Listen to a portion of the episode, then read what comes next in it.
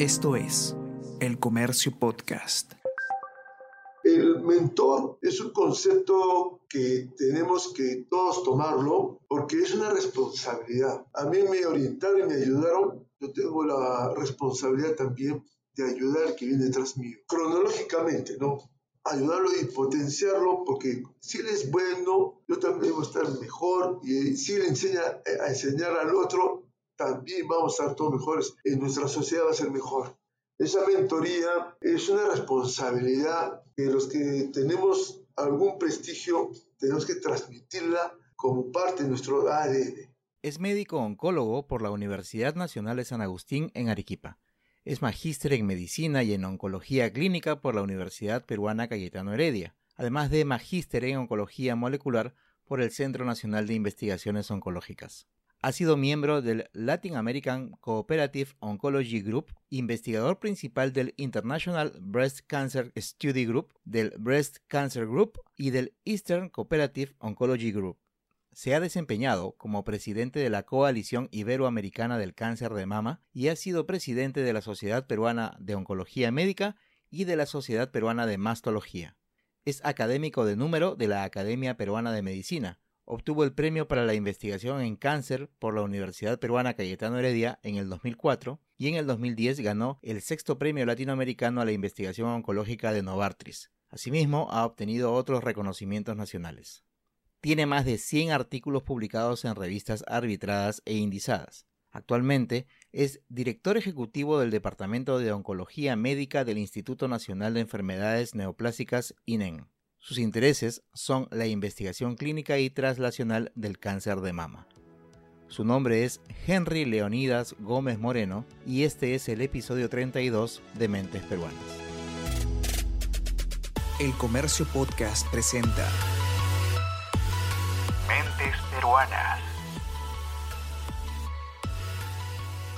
¿Cómo considera usted que se ha manejado hasta ahora el tema de, de, la pandemia desde el punto de vista de salud? A mí lo que más me impacta de esta pandemia en relación al cáncer es lo centralizado que tenemos del sistema de atención del cáncer en el país. Lo que genera mayor preocupación, y lo he manifestado muchas veces, es porque hay pacientes que tienen que venir a Lima a hacer el diagnóstico de cáncer avanzado, eh, muchas veces con enfermedad de tiempo de vida corto, venir a la capital a, a recibir ese diagnóstico y regresar a, a, su lugar de origen. Entonces, esto ha desnudado esta uh, problemática. Las regiones no han asumido el rol de que lo que significa tener un, una unidad oncológica autónoma que resuelva los problemas básicos o intermedios cada área. Eh, esto condiciona que la mitad de nuestros pacientes son fuera de Lima y ellos son los más perjudicados porque durante el periodo de confinamiento o de pobre movilidad, poca movilidad no pueden venir a, a, a la institución. Ha mejorado con la telemedicina, pero sin embargo los pacientes nuevos tienen muchas limitaciones. Eh, mi preocupación mayor es que las regiones en los últimos 20 años no han asumido el reto que significa en salud pública lo que es el cáncer. Ahora, más allá de eso, digamos, lo tangible es que por esta emergencia de salud se suspendió el primer nivel de atención, estuvo, estuvo paralizado durante mucho tiempo y muchas personas con tratamientos de enfermedades crónicas tuvieron que postergar algunas veces justamente esos tratamientos y por otro lado teniendo en cuenta, como, bien sabemos, que en el caso del cáncer en particular, el tema preventivo es el clave, la imposibilidad de hacerse chequeos, etcétera, etcétera, durante el año pasado ha tenido un impacto bastante grande en, en pacientes oncológicos. No sé cómo, cómo ha visto usted ese tema. Estoy totalmente de acuerdo contigo. El impacto ha sido muy grande porque estamos viendo tumores que han crecido durante la pandemia, tumores de mayor volumen, o estadios clínicos mayores. También vemos que no vienen los pacientes que estábamos acostumbrados a ver. Hay ausencia de número de pacientes. Y esos cánceres se están desarrollando igual. No va a bajar la incidencia, porque un cáncer en desarrollarse demora 3 a 5 años. Entonces, ¿dónde están esos pacientes? Y el problema está que muchos de estos pacientes no acuden a los institutos porque no tienen cómo ser referidos. Solo vienen a la, a la institución los que están cercanos geográficamente o tienen acceso porque viven en la ciudad. Eh, esto condiciona a que tenemos que pensar en, que la atención oncológica es responsabilidad de cada una de las regiones. ¿Cuál debería ser el enfoque que deberían darle las autoridades y aprovechando también que estamos a punto de cambiar al gobierno central? ¿Cuál considera usted que debería ser el enfoque de las autoridades con respecto justamente a cómo se van a plantear en el futuro esas situaciones de salud en donde quizás una futura pandemia nos obligue a paralizar momentáneamente nuestras acciones como ha sucedido en el último año, pero sin necesidad pues de afectar a, otros pacientes que en realidad necesitan mantener sus tratamientos sin pausa. Todo el planeta no estaba preparado para esto. Pero, sin embargo, los países que están mejor eh, enfocados y con mejores resultados son los que tienen investigación. esto nos muestra que nuestro sistema de salud es débil, que es lo que asistencial, que va a ir mejorando, porque un sistema de salud joven tiene 10 años. El colombiano tiene 30 años, el chileno tal vez 30 años más. Un sistema de salud joven, que no eso tampoco es una justificación, pero tiene que desarrollarse. Pero por otro lado, no se, solo se trata de tener conocimientos y transmitirlos. Las pandemias son retos científicos muy potentes y necesitamos tener laboratorios bien desarrollados en varios puntos del país para poder hacer los test las evaluaciones,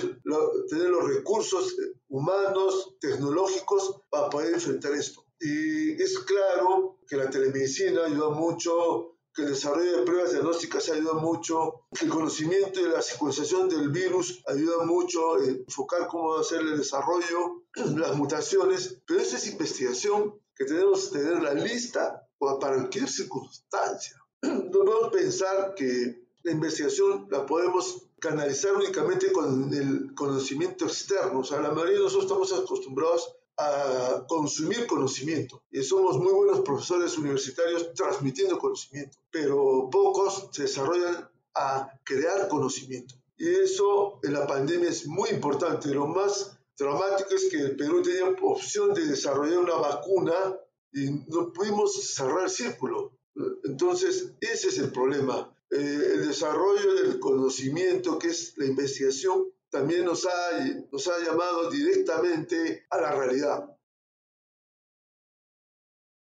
¿Qué cosa quería usted ser cuando era chico? Eh, quería ser, yo soy de Arequipa y en Arequipa tenemos mucho amor a la patria. Quería ser un profesional de ciencias, las ciencias me han gustado. Eh, no sabía si iba a ser ingeniero o médico, pero finalmente decidí ser médico porque mi ciudad, la facultad que tenía más prestigio era la de medicina. Entonces me incliné considerando que pensé que era la plataforma más sólida para poder adquirir conocimientos y desarrollarme dentro de la ciencia, eh, la, medicina. ¿En su casa cuántos eran? Eh, mi padre, mi madre y tres hermanos más. Somos cuatro varones. Yo soy el mayor. ¿Y tuvo por ahí de repente algún modelo, alguna inspiración, alguien en la familia directa o en la familia un poquito más lejana que haya servido como inspiración o como referencia para que usted se decida por algún por, por una carrera ligada a la ciencia? Eh, sí, la mayoría de mis tíos y mis hermanos son todos dedicados a la ciencia. Pocos cogemos las letras,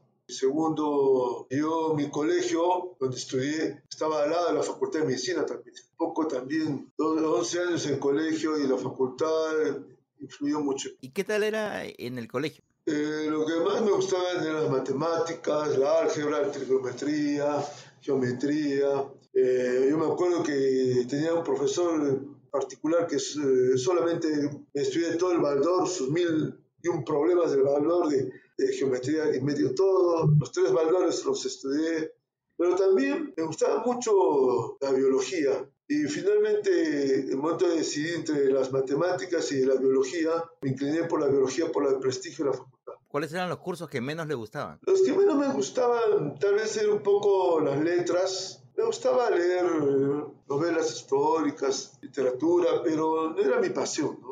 También tenía profesores en el colegio muy potentes de matemáticas, el doctor Gutiérrez, eran profesores excelentes, tenía nuestro grupo de, colegio, aparte de estudiar el valor por separado, tenía en el colegio un grupo de estudios de matemáticas, física y, química potente, física sobre todo. Nos reuníamos fuera del colegio en las tardes con mis compañeros a estudiar ¿Hay alguna recomendación, algún consejo que de repente usted haya escuchado constantemente en casa? Esas cosas que nos dice el papá o la mamá a cada rato y que hoy o que en todo caso durante su vida adulta lo haya acompañado siempre o que de repente en algún momento usted se haya descubierto repitiendo la misma frase a alguien más? Una frase tal vez no, pero lo que sí es un concepto. Uno tiene que hacerse una especie de evaluación interna eh, ver sus fortalezas, ver sus debilidades, analizar eh, su entorno. Cada vez que tienes que tomar una decisión es bien importante. Es importante que tengas un análisis profundo de lo que quieres, lo que puede ser también. A mí me gustaba mucho el fútbol, jamás iba a poder ser futbolista. ¿Intentó alguna vez de repente comprobar si es que efectivamente lo suyo no era el deporte? No, yo creo que el deporte me gustaba mucho y me ha gustado porque como no éramos muy hábiles mis amigos, lo que utilizábamos más era la estrategia, ¿no? el deporte me enseñó mucho a manejar los tiempos, la estrategia eh, no siempre gana el mejor, ¿no? Gana el que tiene mejor estrategia. El que aprovecha mejor las oportunidades. Las pues, oportunidades y cómo planificas el, desarrollo, ¿no? Entonces, en eso me veo mucho el deporte, sabiendo que teníamos desventajas tal vez eh, técnicas, por medio de análisis estratégicos podíamos equilibrar el escenario. ¿Y de qué jugaba usted? Yo era, me gustaba más de defensa, pero más de contención, ¿no? Marcaba al, delantero más difícil del otro equipo, cosas así. Anular, el, anular las virtudes del otro para crear su sistema de, ataque, ¿no? ¿Y era, es, hincha de, algún equipo en particular? Claro, del Melgar. Ya cuando estaba terminando la secundaria, nos cuenta que habían varias, varias luces que le habían ido indicando más o menos o reforzando más o menos cuál iba a ser su camino de, vida profesional. Pero cuando usted ya estaba terminando la secundaria, ¿hubo algo que le reforzó o que lo invitó a tomar el, el camino de la, de la medicina en particular? Eh, eh, es una pregunta interesante porque yo cuando estaba en, para empezar el quinto y media, me fui a una academia de orientación y en esa academia que era muy innovadora allá en Arequipa, desafortunadamente duró dos años y desapareció. Me hicieron durante dos semanas múltiples tests, un error de 16 tests diferentes. Finalmente, terminadas casi dos semanas era, me reuní con el que dirigía la academia me dijo, mira, tú puedes hacer cualquier especialidad, puedes ser eh, ingeniero, puedes ser médico, puedes ser arquitecto. Tus debilidades son estas, te falta un poco de fuerza de voluntad, pero además tienes capacidades para manejar todos los escenarios. Entonces eso me dio mucha seguridad. Es un tema que yo solamente tengo que elegir lo que creo que me voy a sentir más cómodo y el tema de la fuerza de voluntad no lo voy a adquirir en ningún otro sitio, en ninguna otra escuela, lo tengo que adquirir porque yo tengo que proponer.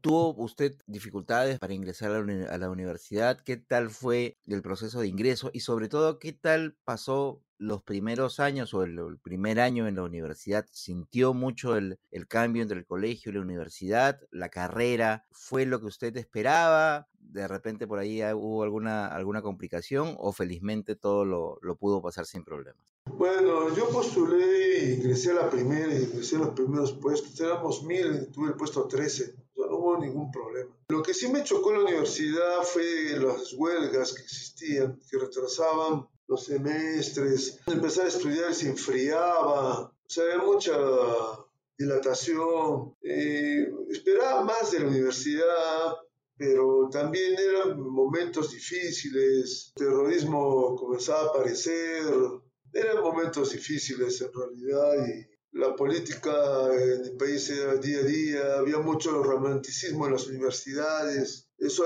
condicionaba que eh, la regularidad de los cursos sea más lenta, pero la universidad me enseñó lo que yo esperaba, lo que sí no me, enseñó era investigación, pero no practicamos investigación y eso fue lo que determinó un poco mi siguiente paso, ¿no? Esta universidad comunica, enseña, pero poco investiga. ¿Cómo fue que usted intentó suplir eso que sentía que le faltaba en su, en su formación académica? Entonces, al terminar la carrera en Arequipa, vi que había muchas limitaciones. Eran épocas turbulentas, ¿no? y vi que la universidad, el modelo no, no me podía dar más. Los que investigaban eran algo excepcional y, y no era una norma, era la excepción. Eh, entonces viajé a Calima y después estuve haciendo el Cerú, yendo y viniendo. Bueno, en todo caso, comencé a analizar dónde se hacía más investigación y me di cuenta que el Instituto de Plásticas era el lugar donde se hacía tal vez más investigación, más formal que en el resto de escuelas. Me interesa mucho la plataforma, la escuela. Entonces ahí me tenía que decir si iba a ser clínico o iba a ser cirujano. Me tomó un poco de tiempo tomar esa decisión, lo analicé, lo pensé, otra vez un análisis de fortalezas y debilidades. No es que me convenía, sino que yo quería mi interior. Finalmente dije, investigación está por el lado médico y va a ser oncología médica. El hospital tiene fama de ser muy duro, pero no importa. Yo quiero desarrollar investigación y a este hospital he venido a hacer investigación. primero tengo que aprender a ser oncólogo, ¿no? Pues empezar a hacer investigación.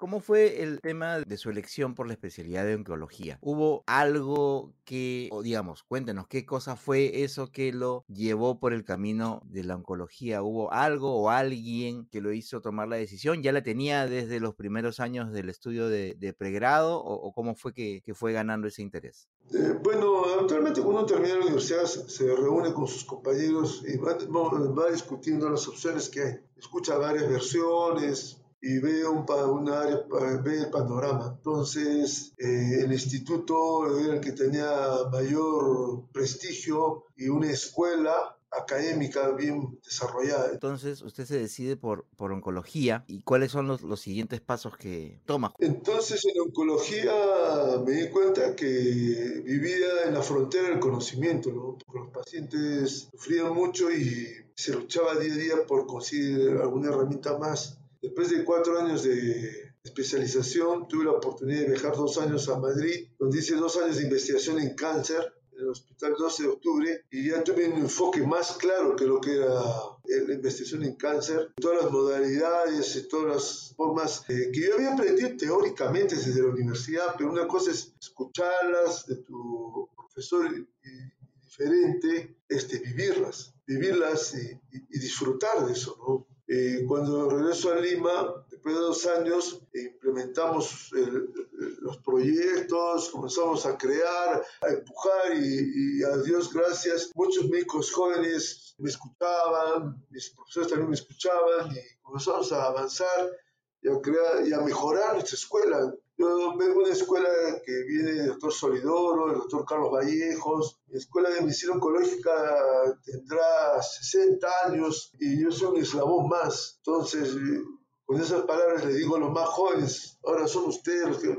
Hay muchos médicos muy talentosos que están, aman la investigación, el desarrollo y conocimiento. ¿Cómo fue este proceso en el que usted de todas maneras ha colaborado para mejorar el nivel de la investigación oncológica localmente? Bueno, es un, hay un término anglosajón que es bien importante, que se llama mentor o mentoría. Eh, nosotros los latinos, muchos nos orientamos a relaciones más amicales, ¿no? Mi sobrino, mi hija, en términos criollos, ¿no? Pero la mentoría es fundamental. A un médico joven tú lo vas orientando, ve por este camino, como me orientaron a mí, me dijeron, toma esta toma este camino, es el mejor para ti. Esas recomendaciones que han sido múltiples durante toda mi carrera y a veces las sigo recibiendo, han conseguido que las personas que ya tienen vivido mucho tiempo te den consejos objetivos de cómo mejorar tú y el grupo, de cuál va a ser la mejor forma de poder avanzar en lo que es investigación y de esa forma llegar a sus pacientes a que puedan vivir más, puedan curarse más o puedan, si son incurables, puedan vivir, gozar su familia más tiempo. Entonces, Doctor, ¿cuál considera usted que ha sido el reto profesional más positivo con el que usted se ha podido encontrar en toda su carrera? Eh, es una pregunta difícil, pero sobre todo en Latinoamérica eh, hay una palabra que es clave, que es la sostenibilidad puedo hacer un, un evento muy, un proyecto muy interesante y parece que ahí empiezo y termino. Lo importante, a pesar de los vaivenes, de dificultades económicas, políticas, de acceso, diferentes razones que todas las sociedades lo viven, ser sostenible en la investigación, en tus metas, en mejorar la calidad de vida de los pacientes, la supervivencia de los pacientes y no depender de una persona, sino depender, depender de conceptos y de ideas, es lo más importante. O sea, la constancia y como dijeron una vez, el compromiso. ¿no? El compromiso eh, no es participar, el compromiso es dejar parte de tu, tu alma y de tu vida en lo que haces quería conversar con usted brevemente sobre, un poco sobre la, sobre la investigación que usted ha venido haciendo en los últimos años. Yo recuerdo que la, una de las primeras veces que tuve la oportunidad de, bueno, de conocerlo y luego conversar con usted fue sobre sus investigaciones que tenían que ver con este tipo de cáncer de mama ER2 positivo. No sé si lo, debe recordar muy bien en todo caso. Este ha sido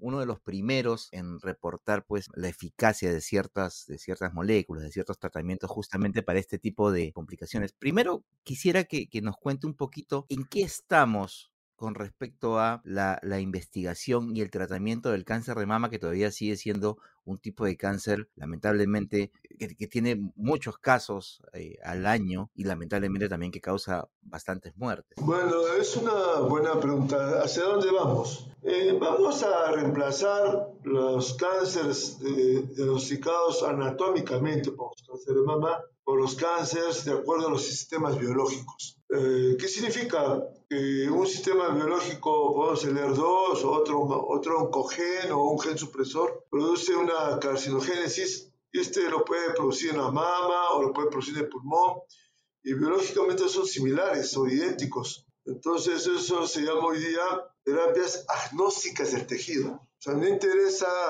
el tejido puede ser pulmón, corazón, riñón, el daño genético es el mismo y el tratamiento es el mismo. Entonces estos sistemas biológicos son sumamente complejos, se requiere ahora de la ingeniería para interpretarlos y crear algoritmos. Entonces vamos a comenzar a vivir la unión de la ingeniería con la medicina y la creación de la inteligencia artificial y los algoritmos para poder determinar cuál es el blanco terapéutico la medicina personalizada, la oncología personalizada, para poder dar un tratamiento específico y bloquear la actividad del sistema biológico que puede condicionar la muerte del paciente. Así eso vamos. La medicina al principio era intuitiva. Le daba tos, le daba un jarabe para tos. Después era la medicina basada en evidencias. Hacía protocolos, todos eran cáncer de mama, le probaba la droga A versus B. Y la mayoría de tumores similares se beneficiaban. Ahora ya no es así. La biología es basada en evidencia molecular. Y la biología es sumamente sofisticada, muy, compleja, para lo cual necesitamos de, las, de la ingeniería en sistemas biológicos para poder interpretar. Eso significa la transferencia de laboratorio hacia el paciente. Eh, va a cambiar el manejo del cáncer radicalmente. Ya está cambiando en los próximos 10, 20 años. Va a ser radicales. Hay tumores que el pronóstico eran seis meses, hoy día tienen esperanza de vida de 10 años. Eh, es bien importante. Conceptualmente, los modelos genéticos moleculares asociados a algoritmos, eh, asociados al desarrollo de drogas nuevas basadas en esta información, hace que estas enfermedades sean crónicas, inclusive muchas curables. Eh, la inmunoterapia pues, es un estándar que ya abarca casi la mitad de los, todos los cánceres que son diagnosticados, hay una opción terapéutica enfermedad avanzada, va a desarrollarse más aún. No nos olvidemos que la tecnología que se ha utilizado para las vacunas de COVID, Pfizer y Moderna, es una tecnología de inmunoterapia para cáncer. Tomaron los principios de eso para hacer la vacuna. Y van a haber innovaciones que van a cambiar radicalmente de ser una medicina reactiva vemos un síntoma o vemos un problema, recién reaccionamos, vamos a hacer, pasar una medicina preventiva. Muchas veces eh, yo veo pacientes que les da cáncer y tienen genes familiares de cáncer.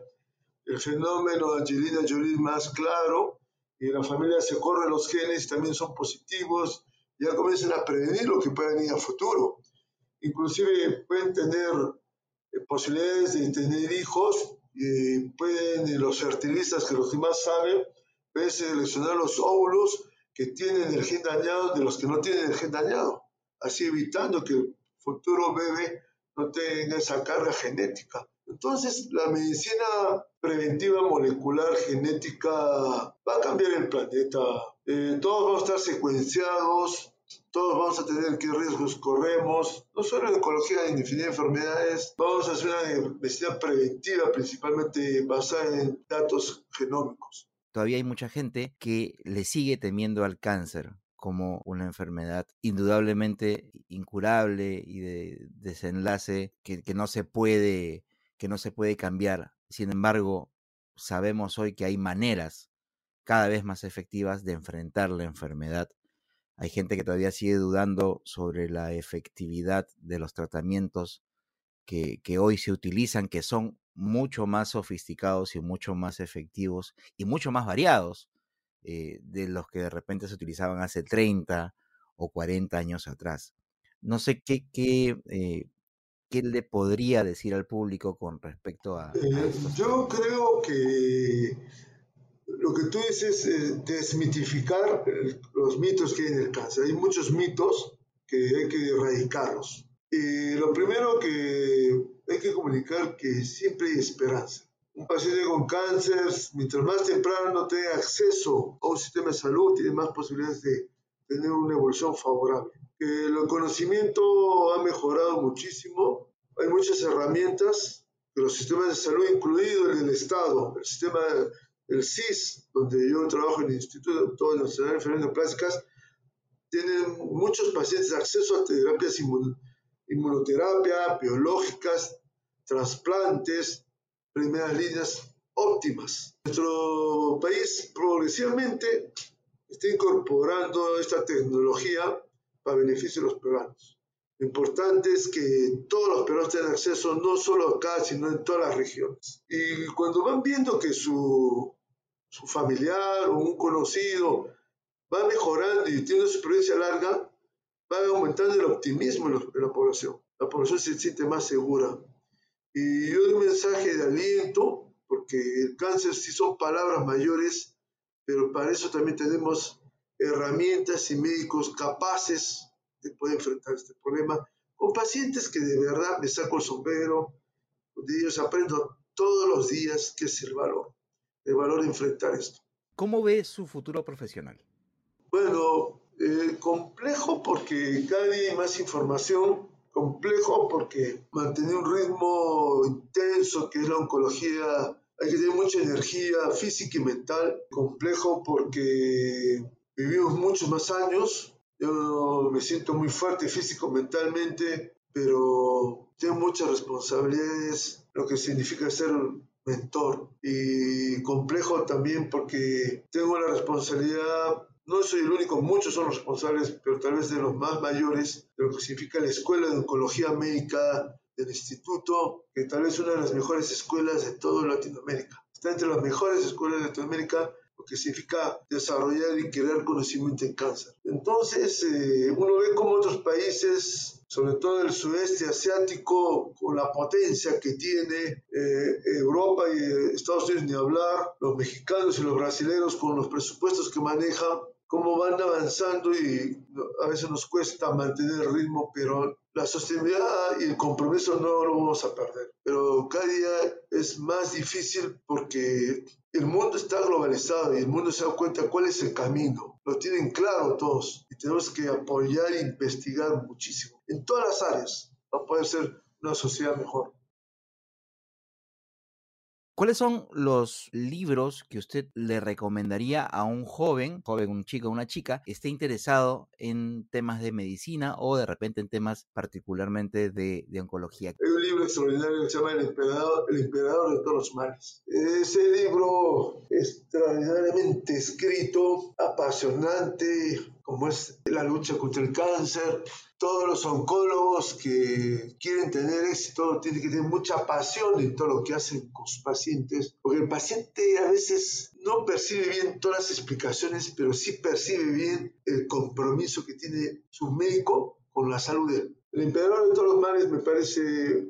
También tiene otro, libro posterior que se llama El Gen, que es La medicina del futuro. Y último libro es el de eh, Abundancia, que es del profesor que creó la Universidad de la Singularidad ¿Cuál es el, libro, el autor o los autores o los libros o, los géneros literarios con los que usted se, se distrae? Ah, me distraigo mucho con la las novelas policiales americanas. Me gusta mucho, en Latinoamérica me gusta mucho Gabriel García No como escribe, canta como escribe. Vargas Llosa me gusta su gran calidad y proeza que tiene con el manejo del lenguaje. Es un maestro en manejar el lenguaje. ¿Cuáles son los cantantes, grupos o géneros musicales que más le gustan a usted? Ah, bueno, yo soy de los 80, me gusta la música de los 80 muchísimo. Me gusta también la, música